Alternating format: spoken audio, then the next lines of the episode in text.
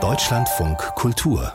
Länderreport es hat auch in der vergangenen Nacht wieder heftig geregnet in Norddeutschland. Dazu gab es noch einen kräftigen Wind und das bedeutet, die Hochwasserlage verschlimmert sich. Viele Flächen an den Flüssen sind bereits überschwemmt. Kritisch ist zum Beispiel die Situation im niedersächsischen Oldenburg. Die Stadt liegt an der Hunte, deren Wasserstand ist extrem hoch und die Deiche sind durch den Dauerregen ordentlich durchgeweicht. Der SPD-Politiker Jürgen Krogmann ist der Oberbürgermeister der Stadt Oldenburg. Guten Tag, Herr Krogmann. Ja, moin. Heute früh hatte ich gelesen, dass Sie 600 Menschen evakuieren müssen. Haben Sie damit bereits begonnen?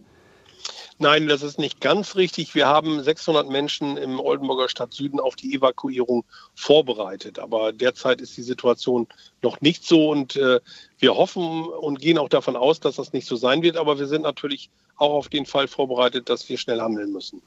Ich habe auch gelesen, dass Sie Deiche to go einsetzen, also sogenannte mobile Deiche. Was genau ist das?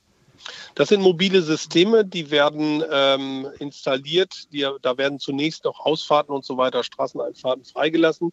Man kann sie aber sehr kurzfristig schließen. Dann werden sie mit einer Folie überzogen und dann halten sie den Wasserdruck stand und können äh, dann bestimmte Bereiche äh, vor einem möglichen Hochwasser abschirmen.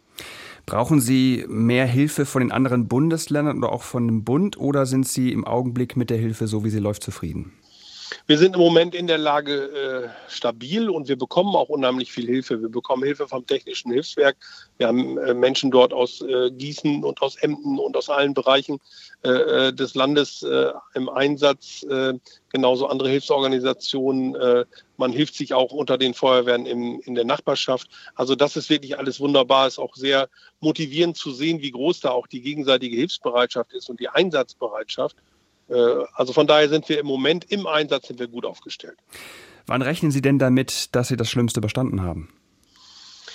Naja, wir hatten jetzt äh, diese Regenfälle, die scheinen durch zu sein, sodass wir jetzt nur noch Schauerwetter haben. Das wäre jetzt kein Problem. Die Pegelstände sind auch nicht ganz so gestiegen wie befürchtet. Von daher gibt es jetzt so einen ganz vorsichtigen Optimismus, äh, dass wir in den nächsten Tagen dann doch sinkende Pegelstände und mit dem äh, trockenen Wochenende, so wie es angekündigt ist, dann vielleicht auch doch eine deutliche äh, Entlastung, vielleicht sogar Anfang der Woche dann eine Entwarnung bekommen.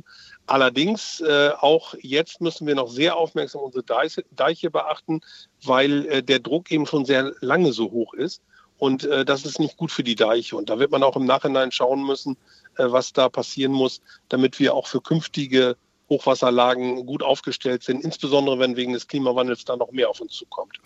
Die Präsidentin des Deutschen Roten Kreuzes, Gerda Hasselfeld, hat in den vergangenen Tagen mehrfach kritisiert, dass wir nach wie vor einen mangelhaften Hochwasserschutz in Deutschland hätten. Sehen Sie das auch so?